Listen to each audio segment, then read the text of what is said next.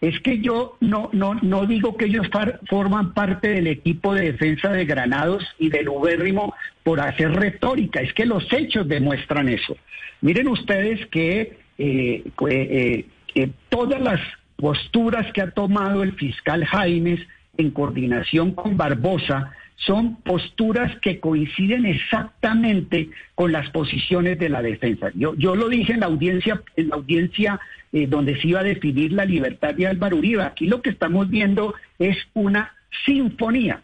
claramente orquestada desde el ubérrimo y de la cual forman parte, además de Álvaro Uribe y su defensa, el presidente de la República y la Fiscalía General de la Nación. ¿Cómo así que las posiciones del presidente de la República, eh, donde ha ingerido indebidamente, interferido indebidamente en este proceso de Álvaro Uribe, eh, con posturas concretas, específicamente sean las mismas posturas de la Fiscalía y la Defensa. Eso no son coincidencias. Es que eh, los hechos indican que Uribe renuncia a la Corte Suprema de al fuero ante la Corte Suprema de Justicia para hacerle un fraude a la Constitución porque sabía que llegando a la Fiscalía General de la Nación con todos sus procesos, allí iba a existir una operación andado de impunidad para que no avancen los procesos contra Álvaro Uribe y todos los crímenes que ha cometido durante más de 20 años queden en la impunidad y van a quedar en la impunidad durante la administración de Barbosa.